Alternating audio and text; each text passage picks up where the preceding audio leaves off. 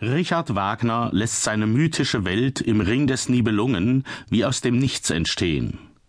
Die noch unberührte Natur im Urzustand entsteht aus dem tiefen S, auf dem sich das Werden der Welt in einer scheinbar unveränderlichen, aufsteigenden Dreiklangsharmonie aufbaut.